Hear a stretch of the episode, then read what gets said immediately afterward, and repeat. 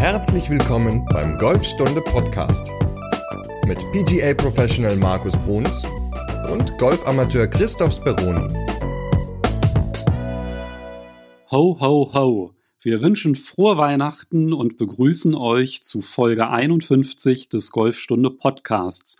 Und kaum ist Markus von seiner Covid-Infektion wieder genesen, holt er gleich die Peitsche raus. Moin, Markus. Ja, das war eine schöne Einleitung, Chris. Moin. Ja, also frohe Weihnachten erstmal. Heute ist ja der 25. Dezember und ähm, ja, ich hoffe, ihr hattet einige schöne Weihnachtsgeschenke unter dem Tannenbaum gestern und habt ordentlich eine Gans gegessen oder eine Ente oder leckerer Glätt. Dann sind die Bäuche ja voll und ihr könnt euch heute erholen und unsere neue Folge anhören, denn wir sprechen heute über den Peitscheneffekt der Peitscheneffekt, das ist, wenn man das ganze Jahr nicht artig war, der Weihnachtsmann kommt. Ach nee, das war irgendwas mit der Route. Was hat denn die Peitsche beim, beim Golf jetzt eigentlich zu tun? Naja, das ist ja so ein, so ein Bild, was man sich aufbaut in der Bewegung zum Ball, dass man einen Peitscheneffekt hervorrufen kann, um einfach mehr Geschwindigkeit zu kriegen. Und wenn man sich das vorstellt, man hätte eine Peitsche in der Hand und würde die so schnalzen lassen, dann, dann ist das ja sehr laut. Wenn man die richtige Hebelwirkung einsetzt, dann, dann knallt das ja ordentlich.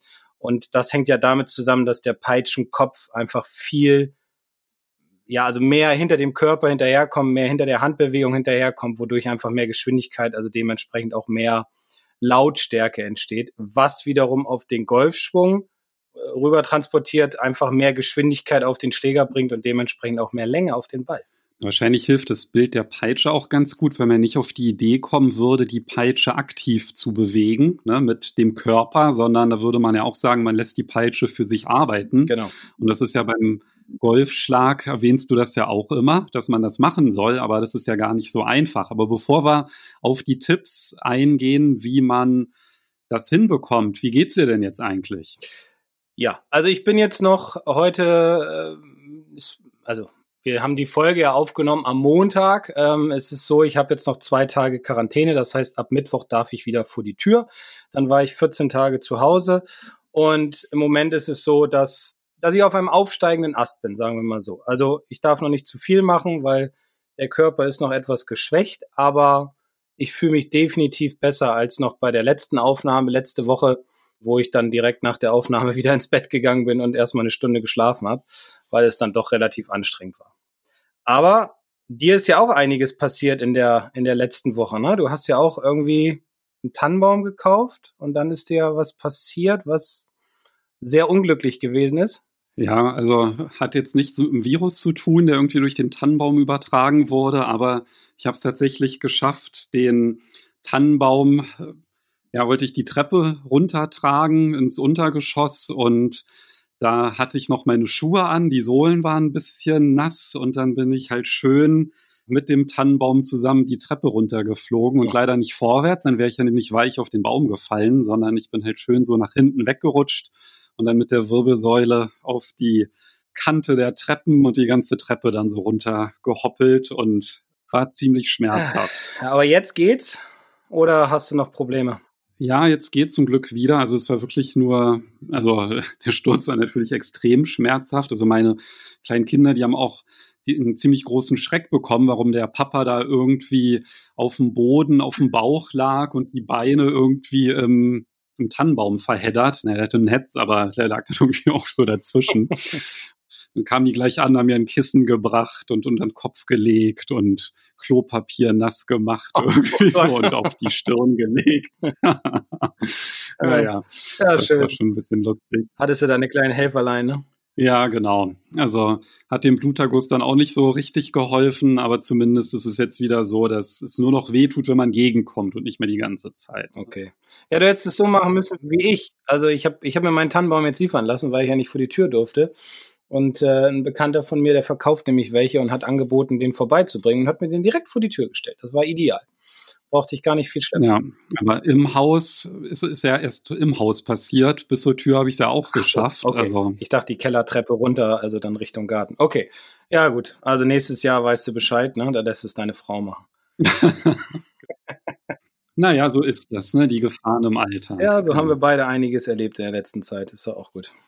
Aber wir wollen uns ja nicht über unsere körperlichen Leiden austauschen hier, sondern eher unseren Hörern helfen, mehr Geschwindigkeit auf den Ball beziehungsweise auf den Schläger zu bekommen, damit der Ball halt am Ende weiterfliegt. Und der Winter ist ja immer eine gute Zeit, um äh, an Dingen zu arbeiten, die vielleicht in der Saison nicht geklappt haben oder weiter dran zu arbeiten, damit die Effektivität höher wird, damit die Konstanz mehr wird und der Automatismus sich ja noch mehr einstellt. Und ich finde, der Peitscheneffekt oder auch das Verzögern des Schlägers oder auch Lag, ähm, wie man es auch in der, in der Fachsprache nennt, ist doch ein sehr wichtiger Punkt und aber auch ein etwas schwierigeres Teil während der Bewegung, äh, um es umzusetzen. Also es ist schon relativ kompliziert. Wie würdest du das beschreiben? Also was muss man denn tun oder nicht tun, um diesen Peitscheneffekt aufzubauen? Also tun kann man im Grunde, um es mal ganz simpel zu sagen, das Gefühl entwickeln, der Schlägerkopf muss hinter den Händen und hinterm Körper hinterherkommen.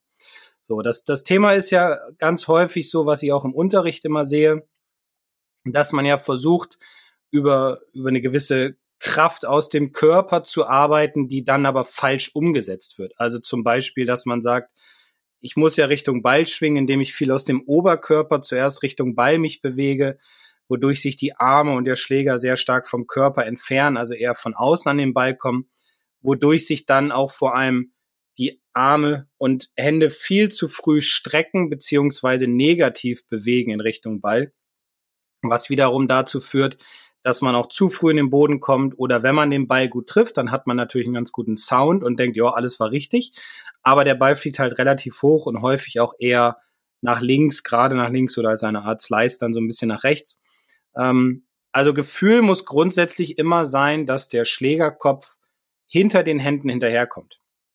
Und deswegen gibt es so ein paar Bilder, die ich auch immer versuche, meinen Schülern ja, beizubringen oder zu erklären, so ein bisschen diese Idee einmal der Peitsche oder auch das Gefühl eines Handtuchausschlagens. Das heißt, wenn man sich vorstellt, ja, man, man darf wieder verreisen und man liegt dann am Strand und will sein Handtuch ausschlagen, dann macht man unbewusst, nimmt man das, also ich jetzt als Rechtshänder in die rechte Hand und macht dann so eine, so eine Schlackerbewegung mit dem Handgelenk und dann, wenn man sich das mal so bildlich vorstellt oder vielleicht jetzt auch ein Handtuch zur Hand hat, dann merkt man, wie der untere Teil des Handtuchs so hinterherkommt, wodurch automatisch der Sand aus dem Handtuch rausrieselt und das entsteht halt durch eine unbewusste Bewegung der Handgelenke.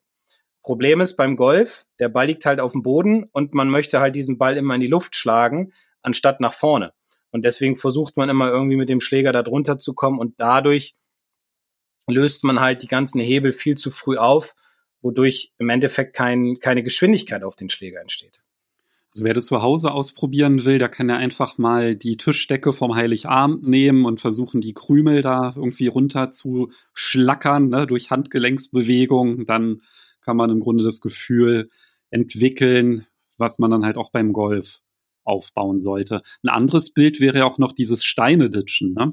Ja, genau. So wie am, am See flachen Stein nehmen, versuchen so oft wie möglich auf dem Wasser ditchen zu lassen. Ähm, dann entsteht ja auch so ein so eine Handgelenksbeugung, dass man mit dem Körper vorausgeht und das Handgelenk kommt nach und ähm, der Stein kriegt dadurch eine enorme Geschwindigkeit, wodurch er dann halt im richtigen Winkel natürlich aufs Wasser auftreffend ordentlich über das Wasser ditcht. Also das ist auch noch ein ganz gutes Bild, ja. Aber da hinzukommen, da gibt's natürlich einige Wege und ich empfehle immer, wenn man versucht, mehr Geschwindigkeit aufzubauen, erstmal ein Gefühl, also es gibt zwei Dinge, die ich immer mache mit meinen Schülern. Das ist einmal vom Kleinen zum Großen hinzuarbeiten und aber auch zu versuchen, beim Ausholen so wenig Winkel wie möglich zwischen Händen und Schaft aufzubauen. Ich glaube, das ist ja irgendwie so ein bisschen die Herausforderung, weil, also geht mir zumindest so, weil beim Golf ist es ja so, dass man mit beiden Händen greift. Und dann finde ich es halt total schwierig, und ich weiß auch gar nicht, ob ich das wirklich so richtig hinbekomme. Das ist ja dann halt, ne, wenn ich irgendwie so einen Stein greife und sage, ja, ditch den mal übers Wasser, dann denke ich gar nicht nach, sondern mache halt einfach die Bewegung, gehe so leicht in die Knie, mach dann das Handgelenk, geht richtig so, ähm, klappt nach hinten weg. Also das kann man jetzt auch einfach, wenn man jetzt gerade irgendwo sitzen sollte oder einfach stehen, dass man einfach mal sich das halt so vorstellt und ja, das Handgelenk bewegt und dann Richtung Ziel und der Handrücken, der knickt so nach hinten weg. Ne? Das ist ja dann dieses Schlackern, was du ja so beschrieben hast. Und ich finde das aber total schwierig, wenn man irgendwie so einen Golfschläger mit beiden Händen greift und dann viele greifen auch noch zu fest. Also ging mir halt auch jahrelang so, dass ich halt einfach viel zu fest gegriffen habe. Dann ist das ja schon gar nicht möglich, ne? irgendwie so zu schlackern, wenn man da zu viel Spannung in den Handgelenken hat. Genau, also Griffdruck ist natürlich auch eine gewisse Sache, wenn man das trainiert. Der darf nicht zu hoch sein, weil je fester man halt greift, um so weniger kann sich der Rest des Körpers gut bewegen. Und das Wichtige ist halt gerade bei dieser Übung ähm, einfach einen weicheren Griffdruck zu haben, jetzt nicht total locker, aber so einen weicheren Griffdruck, wodurch, wie du schon sagtest, so dieses Gefühl entsteht, dass die Hände in der Bewegung zum Ball etwas mehr Winkel aufbauen, also dass ein spitzerer Winkel entsteht, wodurch der Schlägerkopf halt in dem Gefühl weiter weg ist vom Ball als die Hände.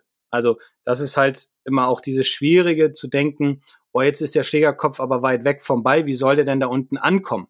Aber genau dadurch, durch dieses Lockere und durch diese Körperbewegung, die dann automatisch besser wird in Richtung Ball, kommt der Schlägerkopf einfach nach, wodurch dementsprechend halt mehr Geschwindigkeit entsteht. Und also, um mal auf den ersten Punkt einzugehen, was ich immer äh, wichtig finde, ist, dass man dieses Gefühl hat, dass man beim Ausholen relativ wenig winkelt. Also bewusst mal ausholt ohne Winkel der Handgelenke.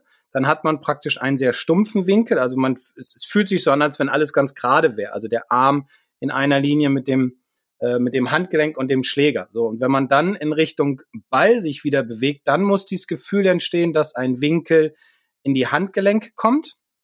Dass der Winkel also kleiner wird zwischen Schaft und Unterarm, beziehungsweise auch, dass ein Winkel in den Arm hineinkommt. Also dass der für einen Rechtshänder jetzt, dass der rechte Arm auch einen spitzeren Winkel bekommt. Also ein Winkel zwischen Unterarm und Oberarm, so dass dann der rechte Oberarm eng am Körper ist, der Schlägerkopf weiter weg vom Ball als die Handgelenke und ein spitzer Winkel zwischen Handgelenken und Schaft. Das ist dieses, dieses Gefühl. Also hoch ohne Winkel und in der Bewegung zum Ball den Winkel aufbauen, damit der Schlägerkopf einfach mehr Geschwindigkeit entwickelt, beziehungsweise mehr hinter den Händen hinterherkommen kann. Ich glaube, das ist ja ein ganz wichtiger Punkt, den du da ansprichst, zumindest für Amateurgolfer, weil wenn man halt immer so von Lag spricht und sich so fragt, ja, wie schaffen es denn die Pros so weit den Ball zu hauen? Ja, dann sieht man dann irgendwie so ein Video von Dustin Johnson oder so und der hat dann, der winkelt ja nicht wenig, ja, beim, beim Ausholen. Die sind aber halt mega beweglich und die schaffen es halt, wenn die 90-Grad-Winkel setzen im Aufschwung, den halt noch kleiner dann zu machen im Abschwung. Das ist natürlich dann halt nur durch diese extreme Beweglichkeit und durch das Koordinationsvermögen der Pros dann halt möglich. Und ich sag mal so, der, der Durchschnittsgolfer, der ist ja gar nicht in der Lage, wenn der ähm, 90-Grad-Winkel aufbaut, dann den halt auch noch mal dann noch stärker ranzuziehen, den, den Schläger im Abschwung. Deswegen ist ja halt im Grunde der Trick, den du ja gerade angesprochen hast, zu sagen, man winkelt möglichst wenig, damit dann halt wirklich dieser Effekt im Abschwung möglich ist. Weil ansonsten, wenn man jetzt nicht irgendwie so ein Beweglichkeitswunder ist, bekommt man das ja sonst gar nicht hin. Richtig. Also man darf auch nicht so, ich sage mal so ein bisschen Äpfel und Birnen vergleichen. Also der Profi, der macht nichts anderes. Der trainiert seinen Körper auf diese ganzen Bewegungen. Ja, der geht zwei Stunden pro Tag ins Fitnessstudio, der macht Dehnübungen, Stretching, alles Mögliche, um einfach diese Elastizität, diese Flexibilität zu haben, um ja beim Ausholen, sagen wir mal, diesen Winkel zu setzen, um ihn dann im Abschwung noch ein bisschen spitzer zu machen, dass noch mehr Geschwindigkeit entsteht. Das darf man sich also nicht unbedingt als Ziel nehmen, wenn man jetzt so der der Clubgolfer ist, der drei, vier Mal die Woche spielt, wenig für seinen Körper tut, da sollte man eher so ein bisschen den einfacher, einfacheren Weg gehen, nämlich das, was ich gerade beschrieben habe, einfach mehr trainieren, gefühlt ohne Winkeln auszuholen, um dann im Abschwung einfach den Winkel mehr setzen zu können, wodurch automatisch mehr Peitsche entsteht, also mehr Geschwindigkeit. Deswegen ist es immer finde ich immer auch gefährlich zu sagen, ja, aber guck mal, der Dustin Johnson oder der John Rahm oder McElroy oder so, die den Ball weithauen, die haben doch auch viel Winkel beim Ausholen und ja, aber das, das können die, weil sie es halt trainieren, weil ihre Muskulatur und ihre Sehnen halt darauf ja, trainiert wurden über Jahre. Ja, also nicht von heute auf morgen, sondern es dauert halt Jahre, bis sowas sich dann automatisiert und der Körper darauf reagiert. Und was dann halt natürlich auch ganz wichtig ist, ist dann im Absprung dieses Gefühl dieses Schlackerns dann halt auch im Grunde dann auch so auszuführen, dass man dann halt nicht die, die rechte Schulter so reinwirft, sondern halt auch möglichst eng am Körper schwingt, sage ich mal. Also so vom Gefühl würde ich das vielleicht so beschreiben.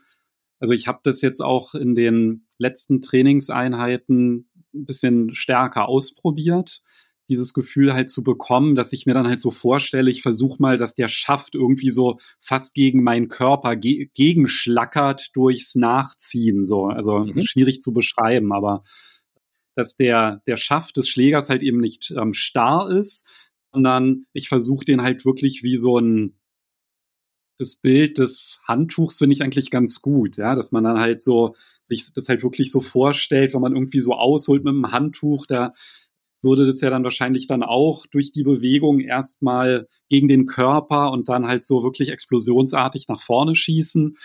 So ähnlich würde ich das dann halt auch aus meiner Sicht jetzt beschreiben, ist das dann halt hilfreich, dieser Gedanke, das im Abschwung sich so vorzustellen. Ich versuche mal möglichst nah am Körper zu schlackern. Ne? Also ich finde dieses Adjektiv, das passt wirklich ganz gut. Ja, man könnte auch, was, was auch vielen hilft, baue ich den. Verb, sorry, bevor jetzt wieder, oh. bevor jetzt wieder irgendwelche Mails kommen. Okay. Das war jetzt sprachlich nicht korrekt. Das war natürlich ein Verb. Entschuldigung. Jetzt hast du mich aus dem Konzept gebracht. Ähm, ach so, okay. Also ich, was, was auch manchen hilft, ist, so die Idee in der Bewegung zum Ball den Schlägerkopf in Richtung Schulter fallen lassen. Ja, also dadurch, weil wenn der Schlägerkopf sich ja wegbewegt von der Schulter, dann löst man ja seine Hebel auf, ne, wodurch keine Geschwindigkeit einfach entsteht. Und wenn ich aber in der Bewegung zum Ball diese, diese, diesen Peitscheneffekt er, ähm, erreichen will, dann hilft manchmal dieses Bild, der Schlägerkopf fällt, während mein Körper sich zum Ziel bewegt, fällt der Schlägerkopf auf meine rechte Schulter. Das hilft auch einigen. Ähm, und sie glauben dann auch, also sie fühlen dann auch, dass der Schlägerkopf in Richtung Schulter fällt. Und wenn man sich das dann auf dem Video anguckt, dann sieht man es auch. Das Gefühl ist aber sogar noch so krass, dass sie manchmal denken, oh, jetzt habe ich mir fast den Schlägerkopf auf die Schulter gehauen. Aber das passiert ja nicht, weil der Körper sich ja auch gleichzeitig in Richtung Ziel bewegt. Also das könnte vielleicht auch nochmal ein ganz gutes Bild sein, dass der Schlägerkopf in Richtung Schulter fällt. Finde ich gut. Also das ist wahrscheinlich dann sogar eine präzisere Vorstellung oder ein präziseres Bild. Ich hatte mir dann halt auf der Range so vorgestellt, dass der Schaft gegen meinen Arm, also unterhalb, also gegen meinen rechten Arm schlagen würde ja. in dem Sinne.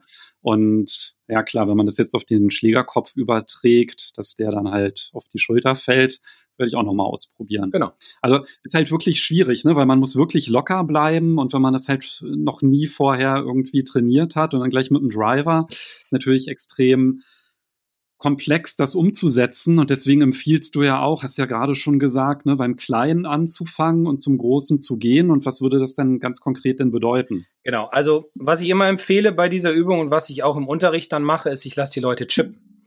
Das heißt, als allererstes, wenn wir über das, über diesen Peitscheneffekt oder Lag sprechen, lasse ich die Leute chippen, weil beim Chippen bauen wir grundsätzlich beim Ausholen wenig bis gar keinen Winkel auf, haben eine sehr kleine und kurze Bewegung.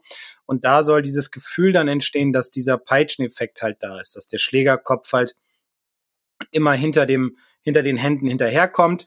Was natürlich auch dabei hilft, ist, dass dann der linke Handrücken, also jetzt als Rechtshänder der linke Handrücken und der linke Arm mehr durch den Ball dann in eine Streckung kommen, wodurch auch ein besserer Ball-Bodenkontakt entsteht.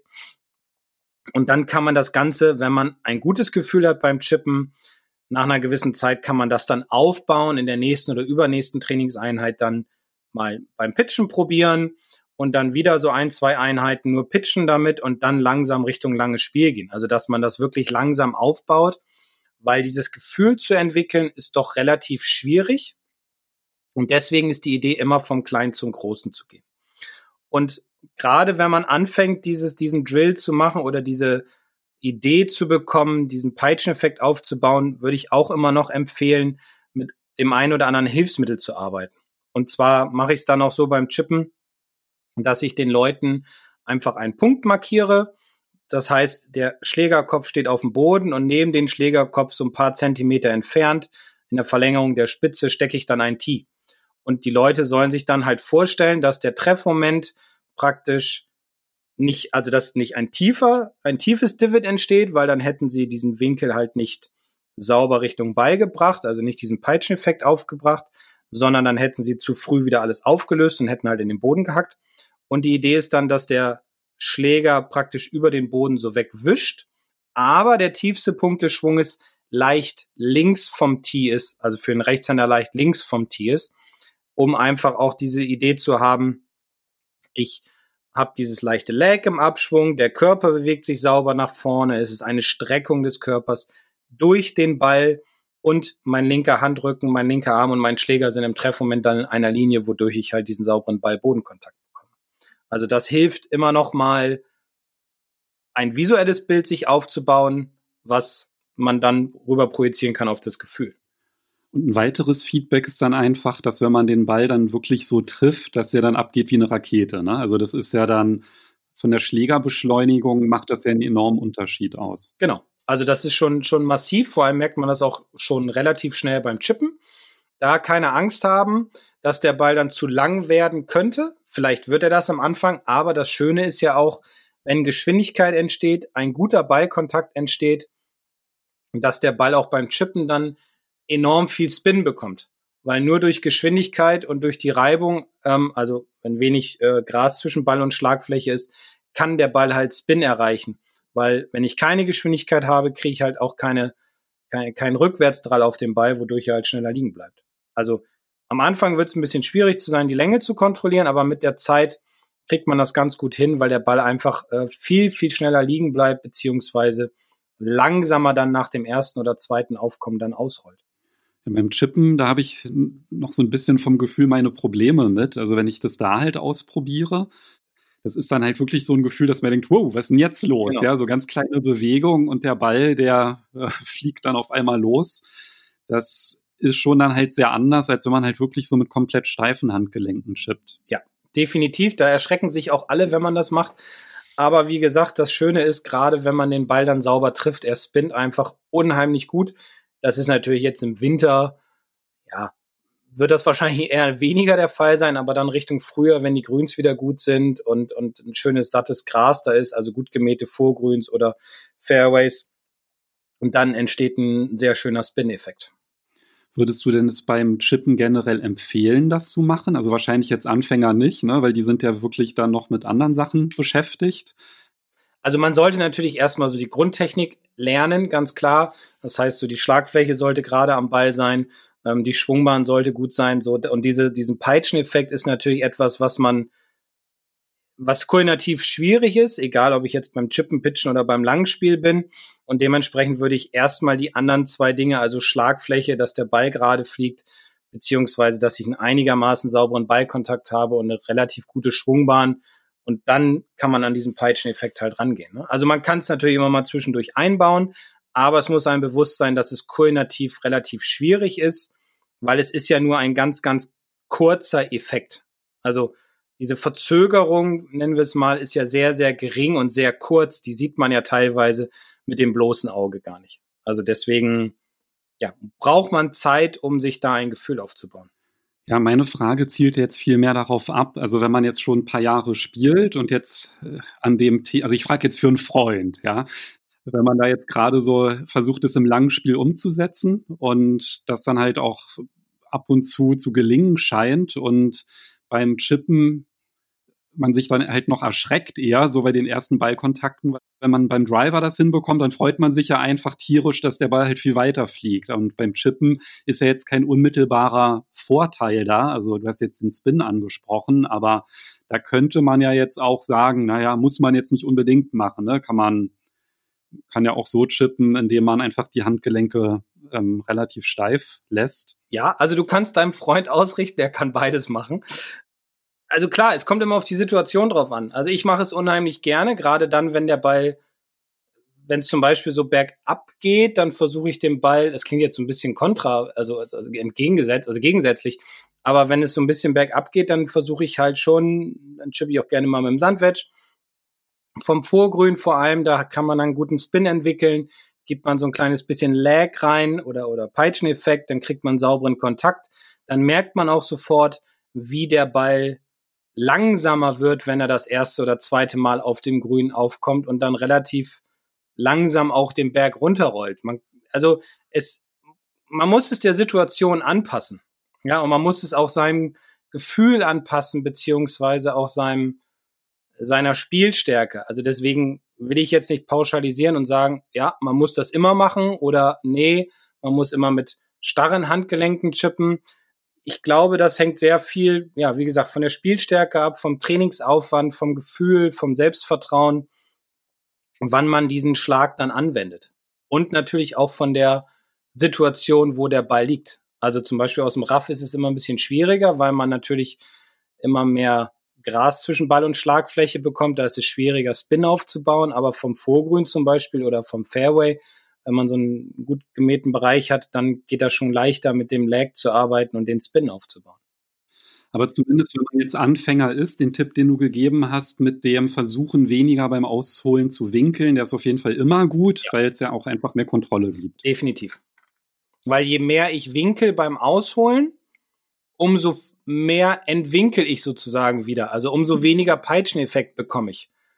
Ja, und das, weil ja natürlich auch ich dann, wenn ich sehr viel winkel beim Ausholen, nicht nur aus den Handgelenken winkel, das ist so meine Erfahrung, was ich so gesehen habe über die letzten Jahre, sondern der Spieler winkelt dann gerne auch aus dem linken Arm heraus, dass er den Ellenbogen stark winkelt und dann muss er eine starke Streckung wieder in Richtung Ball haben und die Streckung passiert zu früh und nicht erst im Treffmoment und dementsprechend geht halt Geschwindigkeit verloren. Deswegen als Anfänger empfehle ich es jetzt nicht unbedingt daran zu arbeiten, sondern erst, wenn man so ein bisschen fortgeschrittener ist und die anderen Dinge sich verfestigt haben, dann kann man da rangehen und kann dementsprechend dadurch sein Spiel nochmal stark verbessern.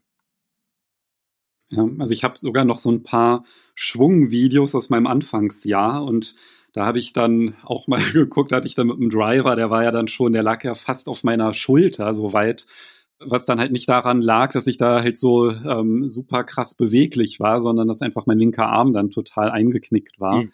Und das ist ja dann im Grunde so das Erste, was man halt lernen muss, ne, wirklich so die, ja, die Streckung hinzubekommen, ja, die Winkel dann halt auch zu halten und nicht zu stark zu setzen. Und wenn das dann halbwegs klappt, dann ist wahrscheinlich ein ganz guter Zeitpunkt, sich dann darüber dann Gedanken zu machen. Aber die Streckung insgesamt, die spielt ja auch noch eine Rolle dabei, ne? Ja, genau. Also das ist ja so, dass wenn ich meinen Körper noch mit einsetze, also, also das heißt in der Bewegung zum Ball natürlich, dann muss auch im Treffmoment eine gewisse Streckung da sein. Das heißt also, wenn ich ausgeholt habe, habe mein, mein Hebel aufgebaut, schwinge jetzt zurück Richtung Ball mit dem Peitscheneffekt, ähm, dann setzen sich gute Spieler eher so ein bisschen hin. Das heißt, in der Bewegung zum Ball gehen sie so ganz leicht runter in die Knie, um dann mehr Kraft aus dem Boden herauszubekommen, um sich dann durch den Ball hindurch mehr zu strecken. Das heißt also, dann geht die linke Schulter als Rechtshänder mehr nach oben, dann kommt eine gute Streckung in den linken Arm, in das linke Handgelenk und dann hat man eine schöne Linie praktisch zwischen Schaft und Arm und linker Schulter, was auch hilft, um eine bessere Körperrotation zu bekommen und um nochmal ein bisschen mehr Geschwindigkeit aufzubauen. Also das heißt, die Streckung findet grundsätzlich erst im Treffmoment statt, ähm, beziehungsweise ja, kurz danach geht man dann ja halt richtig nach oben raus und nicht vor dem Treffen. Alles, was man ganz intuitiv beim Steineditschen machen würde, nur beim Golf irgendwie. Ja, da macht man alles anders. Das ist immer schwierig mit der Intuition. Aber da hatten wir auch in der letzten Folge drüber gesprochen. Ne? Das ist halt, Technikgedanken sind nicht so gut für die Intuition. Mhm. Genau. Und dann gilt es auch hier wieder, sich dieses Gefühl zu erarbeiten und da langsam vorzugehen und halt auch einfach nicht zu viel auf einmal dann zu wollen, ne? weil dann klappt ja irgendwie dann gar nichts mehr. Richtig, genau. Also deswegen vom Kleinen zum Großen anfangen, also vom Kleinen her bis zum Großen hinarbeiten, ähm, die Streckung dann erst nachdem man diesen Peitscheneffekt gut drin hat im Körper oder gut automatisiert hat, dann geht's ran an die Streckung. Und wenn man dann sogar noch ein bisschen mehr Geschwindigkeit aufbringen will, dann geht man halt ins Fitnessstudio und arbeitet speziell an golfspezifischen Fitnessübungen, um noch ein bisschen mehr Geschwindigkeit zu bekommen. Oder kauft sich dein Buch, was im April erscheint, weil da gibt's ja auch Übungen ja. drin, also Fitnessübungen und auch ein paar Tipps. Und zwar hat ja auch der Axel André Richter von EvoSwing zugesagt, einen Tipp beizusteuern. Der hat sich ja darauf spezialisiert, so auf ja, Beweglichkeitstraining und Übungen, um flexibler zu werden. Und der trainiert ja sogar den Bernhard Langer. Und ist natürlich dann auch toll, dass der auch in deinem Buch einen Tipp beisteuern wird. Und wir sind ja auch gerade fleißig dabei, das fertigzustellen, dass es dann auch pünktlich im April dann ausgeliefert werden kann. Genau. Ja, darauf freue ich mich schon, bin schon ein bisschen aufgeregt, äh, dass es dann rauskommt. Mal sehen, wie das Feedback dann so ist. Ja, aber das ist cool, dass da auch ein paar Ideen bei sind. Auch der, der Robin Hofrath von, also der Hungarian Hike, der ja den Europarekord hält in Long Driving der äh, hat ja auch ein, zwei Tipps beigesteuert und das sind ja auch ganz gute Tipps, um einfach noch ein bisschen mehr Geschwindigkeit zu bekommen, Flexibilität in den Körper und ja, darauf freue ich mich schon. Genau, und da werde ich dann am besten auch zu dem Thema Übungen, da gibt es ja auch auf Golfstunde relativ viele Übungen kostenlos, die man halt machen kann, um ein bisschen beweglicher auch zu werden und die verlinke ich dann auch wieder in der Podcast-Beschreibung. Sehr gut. Und auf Golfstunde kann man ja auch nochmal sehen, das Inhaltsverzeichnis, was alles so in dem Buch dann äh, vorkommt. Ja, das ist ziemlich viel. Zehn Kapitel sind es jetzt, ne? Ja. Hm, Freue ich mich. Wird bestimmt schön. Genau, aber genug der ausschweifenden Worte, sondern lass uns mal wieder zurückkommen hier in die Podcast-Folge, also auf die Audiobeschreibung. Du hast ja auch noch zwei Übungen, die du empfehlen möchtest, ne? so zum, die auch damit verbunden sind. Genau, also eine Übung, da habe ich auch letztens ein, ein YouTube-Video zugedreht, was wir dann auch online stellen werden die Tage. Ähm, und zwar, was wunderbar ist, was, was zwei Effekte hat in meinen Augen. Einmal das, das Warmmachen vor einer Trainingseinheit oder vor einer Runde, aber auch das Gefühl zu entwickeln, worüber wir gerade gesprochen haben, dass der Schlägerkopf praktisch hinter den Händen und hinterm Körper hinterherkommt. Das ist mit dem Swing Warm-Up von Mikado sich aufzuwärmen. Das ist so ein, ja, ich sag mal, von der Länge her ein bisschen länger als ein Driver. Der hat vorne so ein gelb, so eine gelbe, schwere Kugel dran. Der Schaft ist ein bisschen weicher. Fühlt sich am Anfang ein bisschen merkwürdig an, weil das Gewicht ist natürlich sehr, sehr groß, also ein, ein sehr schwerer Kopf, sage ich mal, schwere Kugel.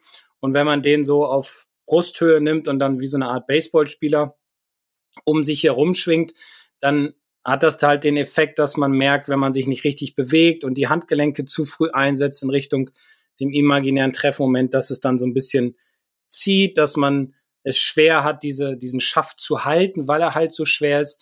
Wenn man aber alle, alle Komponenten richtig einsetzt in der Bewegung, dann kriegt man auch dieses Gefühl, dass diese schwere Kugel praktisch hinter den Händen und hinterm Körper hinterherkommt. Und das Schöne dabei ist, der Körper speichert das ab.